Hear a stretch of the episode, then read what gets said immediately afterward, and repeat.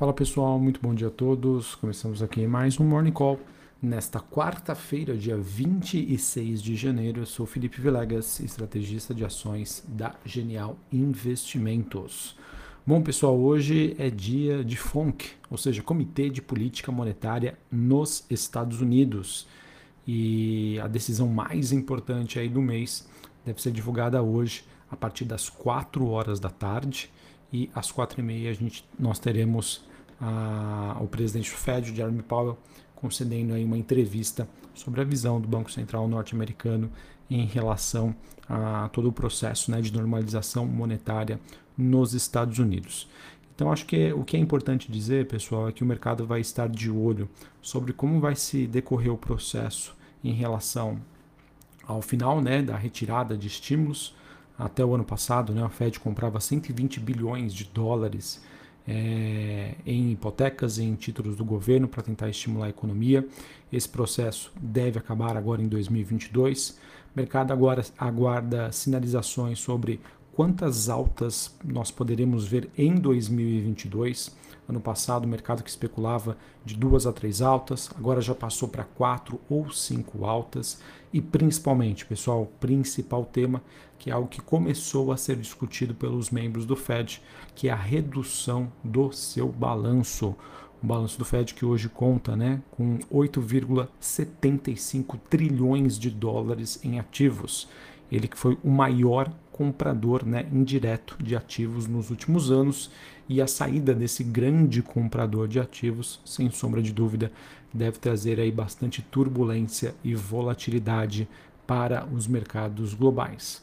Volatilidade, pessoal, que tem sido aí, acho que a, a palavra mais dita aí no mês de janeiro, principalmente quando a gente olha para os ativos lá fora, que passaram aí por dias, né, semanas bem negativas, precificando e tentando se posicionar, se preparar frente ao evento de hoje, mas o que a gente observa, pelo menos nessa quarta-feira, é um dia de forte recuperação, com o mercado meio que ignorando o fato de, desse evento aí tão importante, mostrando que é, o ano de 2022, quando a gente fala aí sobre volatilidade e irracionalidade, deve ser um, um evento aí persistente no decorrer é, deste processo.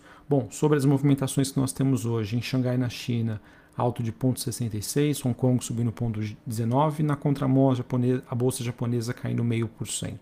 Na Europa, pessoal, praticamente todas as bolsas subindo aí em torno de 2%. Londres, Paris e Frankfurt na Alemanha. Futuros norte-americanos, nós temos o S&P subindo 1,21, Dow Jones subindo 0,85 e a Nasdaq subindo quase 2%. O VIX, que é aquele índice de volatilidade que durante essa semana atingiu 35 pontos, é um patamar considerado elevado aí quando a gente pega um horizonte aí nos últimos 10, 20 anos, mas nesta manhã caindo 8%, na região aí dos 28 pontos.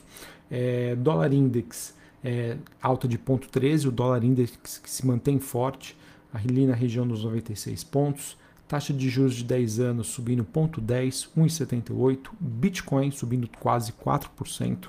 Ele que retorna aí para a região dos 37, quase 38 mil dólares, depois de testar nessa semana a região dos 33 mil dólares, ou seja, uma alta de 11% em poucos dias.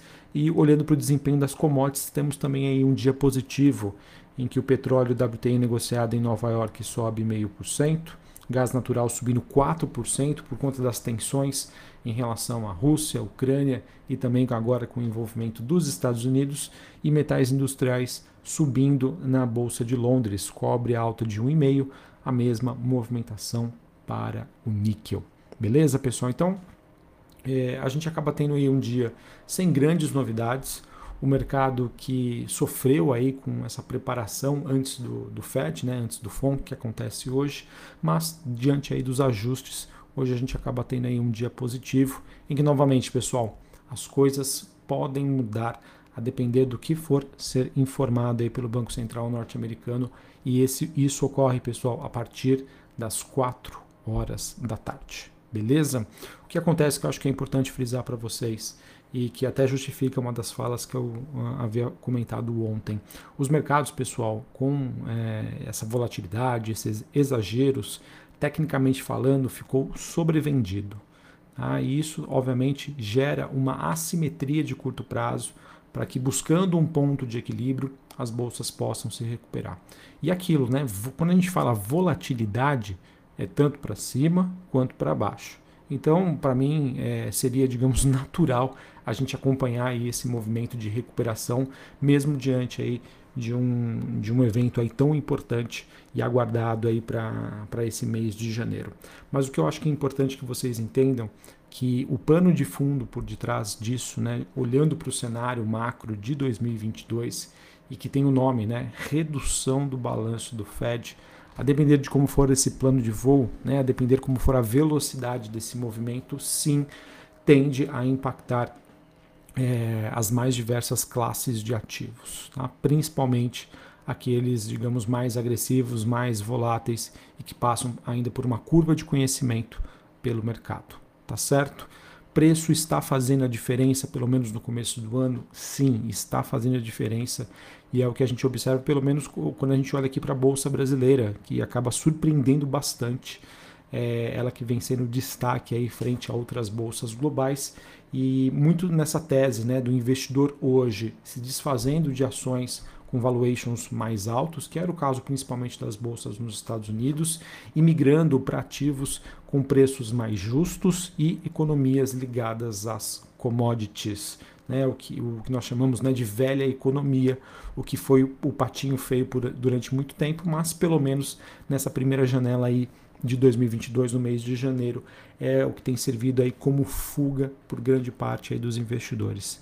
Investidor estrangeiro que continua a aportar na Bolsa Brasileira, nós já temos no ano uma entrada de 21 bilhões de dólares, é, enquanto pessoas físicas e o investidor institucional, em sua maioria, ainda estão vendendo bolsa brasileira. Beleza? Uh, então acho que basicamente era isso que eu tinha para passar para vocês. Vamos ficar atentos né, ao que nós teremos aí em relação a essa decisão do FONC, Comitê de Política Monetária nos Estados Unidos. Importante dizer também que aqui no Brasil, às 9 horas da manhã, nós teremos a divulgação do IPCA 15. Tá? A inflação também vai ser super importante para a gente entender qual vai ser o desafio do Banco Central brasileiro é, em relação à, à subida de juros, né? que já é esperada para que aconteça aí na semana que vem, primeira semana de fevereiro, reunião do cupom 1 e 2 de fevereiro, mercado hoje estimando uma alta de 1,5%. Tá bom? Então, acho que vai ser importante aí a gente entender como vai ser esse desafio do BC é, e isso obviamente tende a se refletir nos ativos de risco, tá bom? Bom, pessoal, é, é, obviamente sempre me questionam, né, Felipe, quais são as suas expectativas para hoje, né, em relação à bolsa brasileira? Bom, seguindo, né, a teoria, bolsa subindo lá fora, né, VIX caindo, commodity subindo, poxa, é, em condições normais de temperatura-pressão, sim, é mais um dia de alta da Bolsa Brasileira.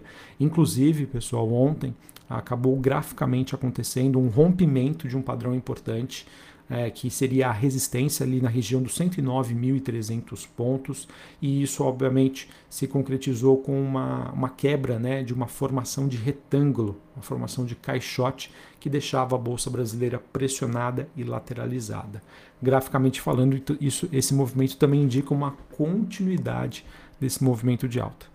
Mas, gente, como o mercado está muito louco, né, não me surpreenderia a gente ver é, um investidor né, olhando para as oportunidades hoje, é, olhando com mais carinho essas ações que caíram mais no curto prazo e quem sabe deixando um pouquinho de lado a bolsa brasileira, tá? Sendo bem aí anticíclico, mas enfim, acho que é importante que vocês entendam que é volatilidade, pessoal. Querer acertar a direção dos mercados é algo praticamente impossível. Só para vocês terem uma ideia do, do que nós chamamos de volatilidade e como isso pode penalizar muito o investidor. A Microsoft ela divulgou seu resultado ontem, foi um resultado que superou o consenso, mas mesmo assim né, as ações é, apresentaram uma queda de 10% no aftermarket, 10% de queda. O que, que acontece hoje? Papel subindo no, no pré-mercado de Nova York, mais de 2, quase 3%. Enfim, pessoal, essa é a dificuldade e essa é a atenção que eu gostaria de passar para vocês. É, os meus discursos, as minhas falas, muitas vezes têm se confundido como alguém que está com uma visão muito pessimista, de que, poxa, é, não, não, consigo enxergar futuro, não, não, vejo nem preços atrativos e não é bem assim.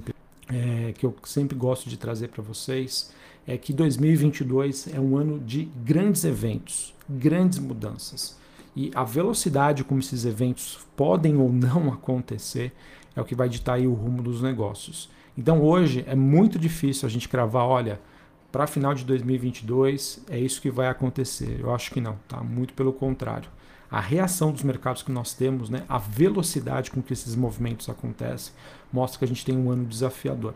E eu acho que cabe então ao investidor olhar o que ele tem de ferramentas, né, de, é, de visões, de estratégias, para que você mesmo decida: eu quero fazer parte desse mercado?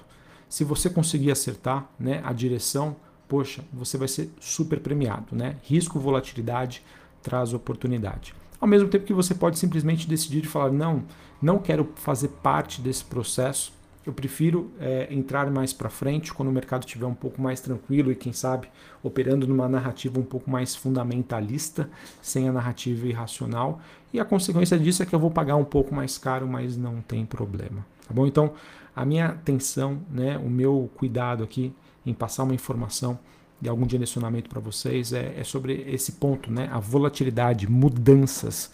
As coisas estão mudando é, muito rapidamente. O que é uma verdade no início do mês pode não ser uma verdade no final deste mesmo mês. Tá? Então acho que é importante que vocês entendam isso. Tudo é uma questão de escolha e, obviamente, pessoal, sempre que a gente tem um ambiente de volatilidade, para aquele investidor que consegue ter um horizonte de mais longo prazo, eu venho falando isso aí repetidas vezes, existem muitas oportunidades, principalmente olhando aí para a Bolsa Brasileira. Beleza? Um abraço a todos, uma ótima quarta-feira e até mais. Valeu!